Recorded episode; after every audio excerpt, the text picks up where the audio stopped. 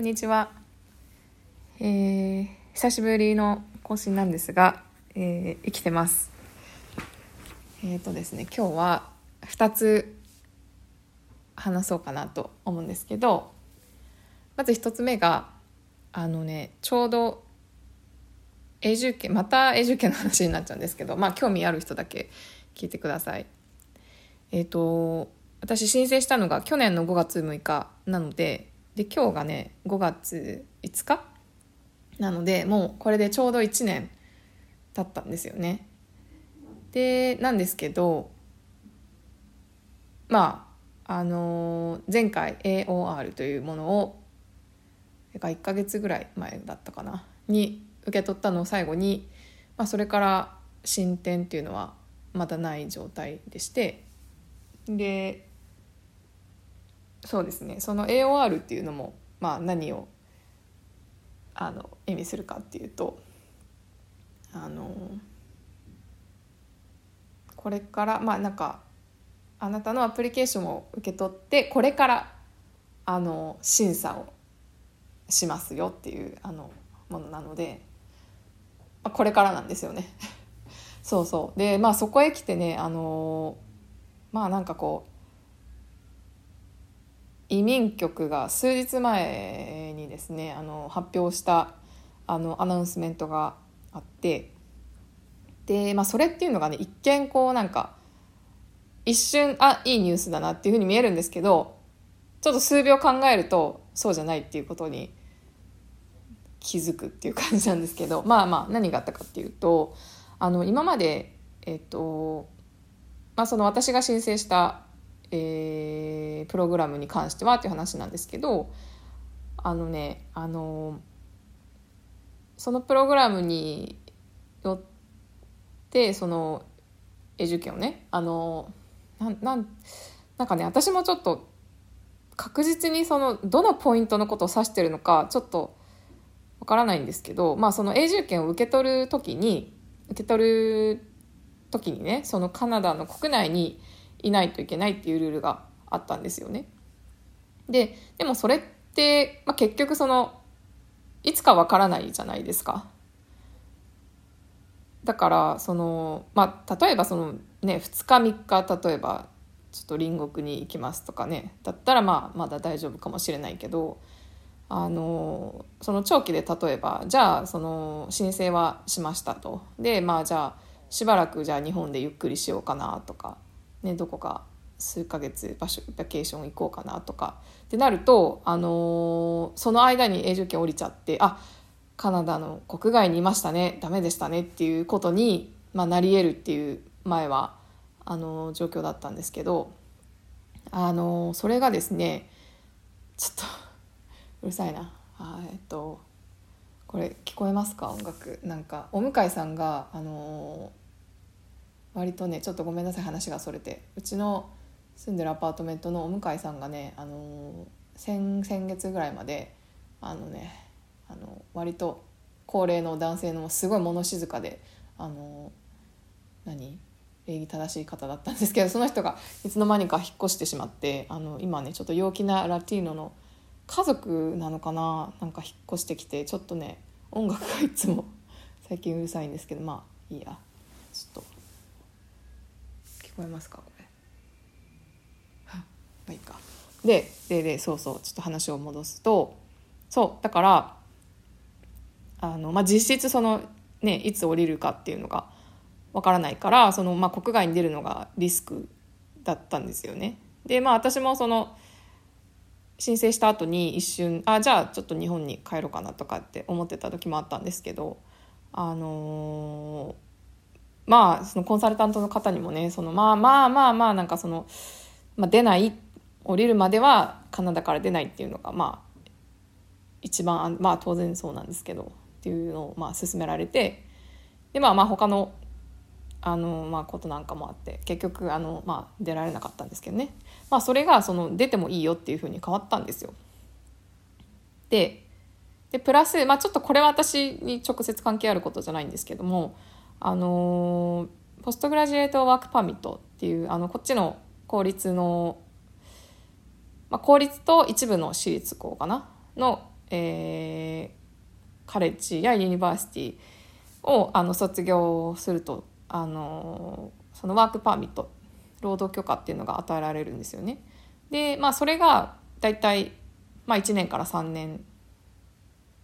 だと思うんですけどあのえっとねそれが今年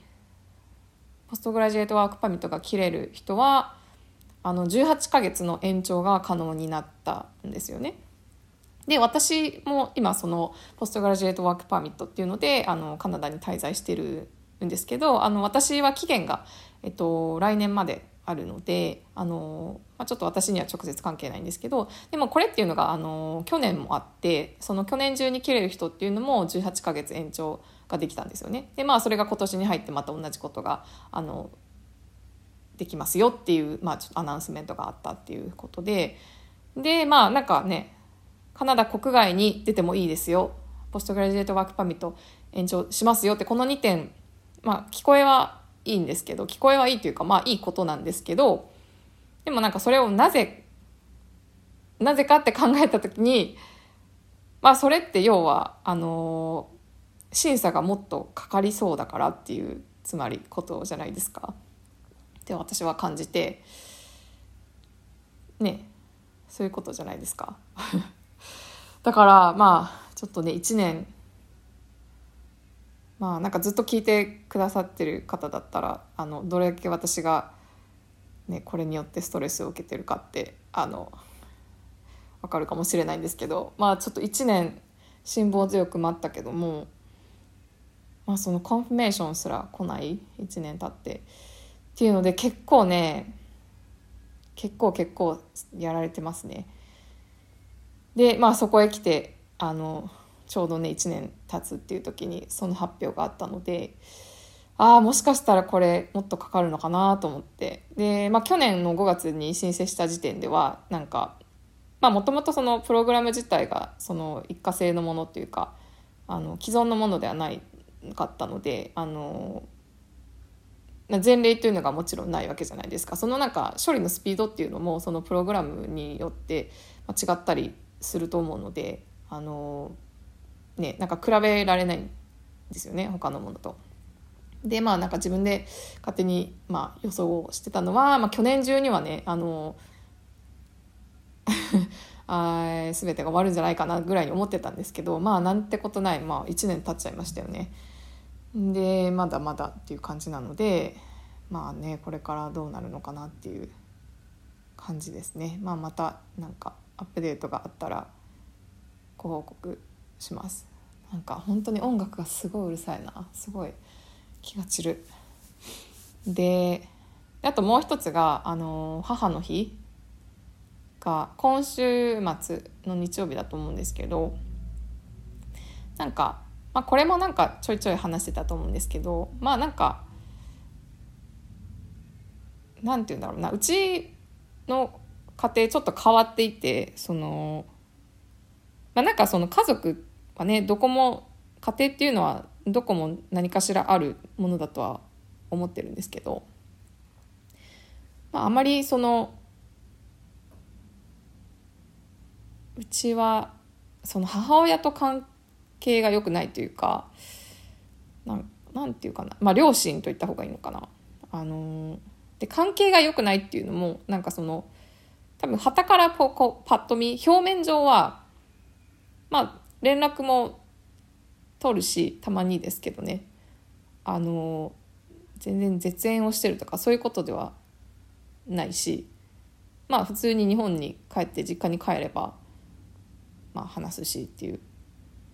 感じなんですけどもまああんまりそのなんかうちの母親っていうのがすごく、まあ、なんか母親自身もすごく複雑な環境で幼少期をあの育ってきた人でまあなんかねあのいろいろ抱えてる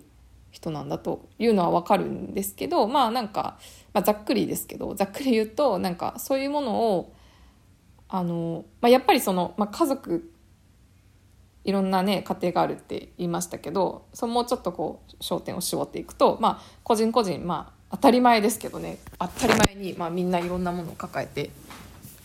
ねあの生きてるんですけどでもなんかそれっていうのはそのやっぱり個人の責任というかそのなんか抱えてるものの大きさとか形っていうのはあの当然人によって違うしまあねなんかもうなんか人生って本当に不平等の極みだからそのまあ母親は結構ハードモードな感じだったのであのそれはね気の毒だなとは思うんですけどやっぱりでもそれって最終的にはあの乗り越えるのは自分自身しかいないので、まあ、当然なんですけどあのー、ねまあその辺をなんかこう自分でもうちょっとなんだろうな結婚してこう家庭を築いて子供を持つっていう前にあのー、まあ、もう少しねこう乗り越えて欲しかったなと私は思ってるんですよね。でなんか結局まあそういう抱えてるものを自分の中でこう消化とか乗り越えたりできないままなんかこう彼女は家庭に入ってしまったのですごくこうなんかあのなんかこう精神的な自立ができてない女性だったんですよね。でなんかまあそれは彼女だけの責任ではないんだけれどもやっぱりそれはなんか個人の responsibility っていうふうに私は思っていてまあそうそうだからねなんかこれも何回も言ってるかもしれないんですけどまあなんかうちは姉がいるんですけどその姉もまああの関係が良くなくてでその姉対両親私対両親と比べた時にそのなんかうちの姉っていうのはすごく不器用な人でなんか私もそうだけど私の何倍もこうなんか世渡りが下手な人で なんかまあそその辺りをねなんかこううまくいろいろできずに結局はその、まあ、姉っていうのは結局その家庭から消えてしまったんですよね。あのまあ、音信不通だし私ですらもうちょっと連絡が取れないような状態がもうかれこれ5年56年かな6年ぐらいもう続いていてっていう、まあ、状態なんですけどそうそうそう。でなんか、まあ、私はその辺りは何だろう。なんかこううまいことっていうか表面上はまあこうなんとかやってるんですけどまあなんかそうですね。ちょっとうまくまとめられないんですけどあのだからねなんかこうカナダにいる理由っていろいろあるけどもなんかだしそのなんか直接的な理由では全然ないんだけどもでもやっぱりなんかこうもしかするとなんかこう日本に帰りたくないっていうのの一つの理由にやっぱりちょっと家族と距離を物理的なね距離を置きたいっていうのが、うん、あるのかなってなんか思ったりはしますね。で結構ねまたまたちょっと話がそれますけどなんかあのカナダで出会う日本人の方って結構ねあのなんかそういう人が多いというかこうなんか家庭がうまくいってなくて家族と疎遠でとかね両親とうまくいってなくてっていう人がなんか多いんですね日本にいる時よりあのそういう人に会う確率がなんか多いなと思うので。もしかしたらなんかそういうものもね何かあるのかなっていうのは なんか思いますね。なんかすごいぼんやりした話ですけど。まあまあそれでまあそうなんですよね。でなんかそのなのでそのなんかこうその母親っていうのがうんなんかね悪い人じゃないんですよ。全然。こう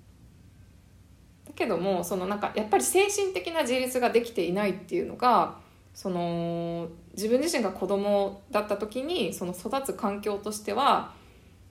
結構ハードだったんですよね。なんか精神的に、まあ、あれをなんか依存と呼ぶのかは私はちょっとプロフェッショナルではないのであのちょっと分からないけどもまあでもそんなような感じかなってまあいろいろこうなんかこう結構割と20代私20代の時間をなんかそういうものを乗り越えることにかなりその時間とエネルギーを費やしたんですよね。で、まあ、今でこそ、まあ、特にあのカナダにも来てからはその物理的な距離ができてからはあの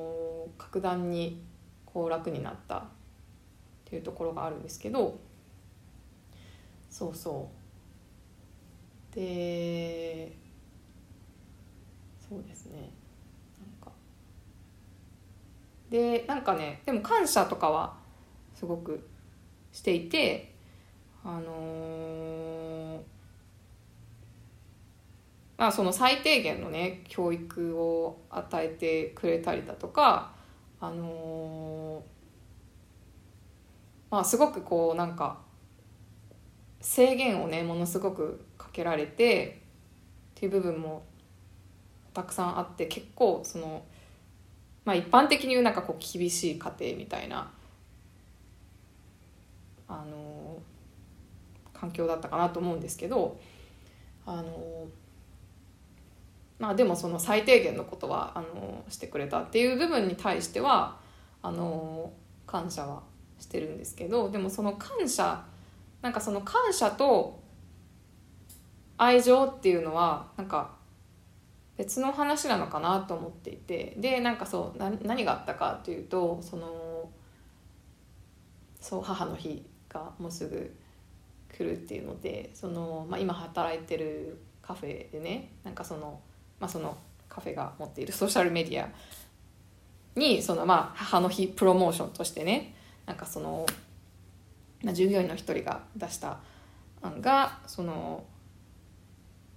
なんて言うんだろう。その自分と自分の母親のその従業員のね働いてるスタッフのあの自分と自分の母親が一緒に写ってる写真をそのソーシャルメディアにその公式のねに上げてあのなんか私の母親の好きなドリンクはこれですみたいななんかそういうなんかプロモーションじゃないけどをしようみたいなあのことになんかなっていてでなんていうまあなんかいろいろなんかツッコミどころはすごくあるんだけど なんかそれを発案したのがそのカナダ人の子だったんですよね。で今の現状そうだなそのメンバーの中でカナダ人っていうのは彼女だけなんだけど日本人カナダ人トルコ人イスラエル人かな？あとベネズエラ人かっているんですけどまあまあ。でなんかそのなんかあの、まあ、これちょっと時代がもう変わってあれかもしれないんですけどまあ少なくとも私がその小学生の時とかってそのなんか母の日お母さんになんか手紙を書きましょうとか絵を描きましょうとか幼稚園でね。なんかそういうのってあったじゃないですか。でもなんかなんかまあまあそもそもそもそもの話その母親がなんかいる前提で進められてる話だしっていうところでまあなんかねあの今はわからないですけど今は本当にその私が子供だった時の時代よりねその多様性っていうものに関して世の中がその時よりはあのー、もっと敏感になってるんじゃないかなと、まあ、思うんですけどでもそのなんかカナダってよりまあ私はカナダで育っていないからこれはなんか憶測っていうのもちょっと入ってるしまあその本やインターネットや映画とかでね 得た知識とかまあ高校に住んでまあもう今5年半になるんですけど5年半住んでのまあ感じたところとか、まあ、一般的に言われるところっていうのの、まあ、全てのかき集めなんですが、まあ、そのカナダまあ、まあ少なくとも私は日本とカナダだけしか知らないけどもその比べた時にその多様性あのいろんなその、まあ、家族だったりその、ね、セクシャリティだったり、まあ、いろんなものディサビリティもそうだしその人種とかねその多様性っていうものに対してその日本社会よりあのカナダ社会の方がまあ敏感ですよね。でまあ教育もあのそういうところに力を入れてるんじゃないかなって私は勝手に思ってたんですけどまあまあでもその私が今この話してるのはあの私の知ってるこの職場のカナダ人の女の子一人の話なので、まあ、それが全員って言ってるわけじゃなくてねその一ストーリーとしてあの聞いていただけたらありがたいですけどそうそう。でそのなんかそのそうですね。だからそのやこうやりますのであの母親と一緒に写ってる写真を送ってください。みたいな 感じだったんですよ。でそうそう。でまあなんか私あのねありますけどたくさん母親と写ってる写真。なんかまあそもそもの話そんななんかねそんなプライベートな写真をそんな自分のコントロール外のねソーシャルメディアにそんな載せられるっていうこともまずそこが嫌だしまあなんかそれなんかその出来事でちょっと考えたんですよねなんかその母親なんかその母の日が近づいてくるにつれそういうなんか世の中がお母さんに感謝しましょうとかなんか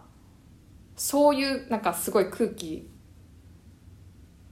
をなんか毎年感じるそういうもので溢れるじゃないですかやっぱり。で私はその、まあ、関係が複雑というかその100%良好でもう母親愛してますってちょっと言えないのでなんかなんかすごいなんか複雑な気持ちに毎年なるんですよね。ででもまあなんかここ数年見かけるのがこれもまあインターネット上の話なんですがこのなんか私となんか同じように感じてる人って結構なんかいるみたいだっていうことになんか気づき始めてこうなんかその母の日です。母親に感謝を伝えましょう。愛してるって伝えましょうっていうのを見てなんか自分がそのまあ私の場合は感謝っていう気持ちはあるんですけどなんかその手放しに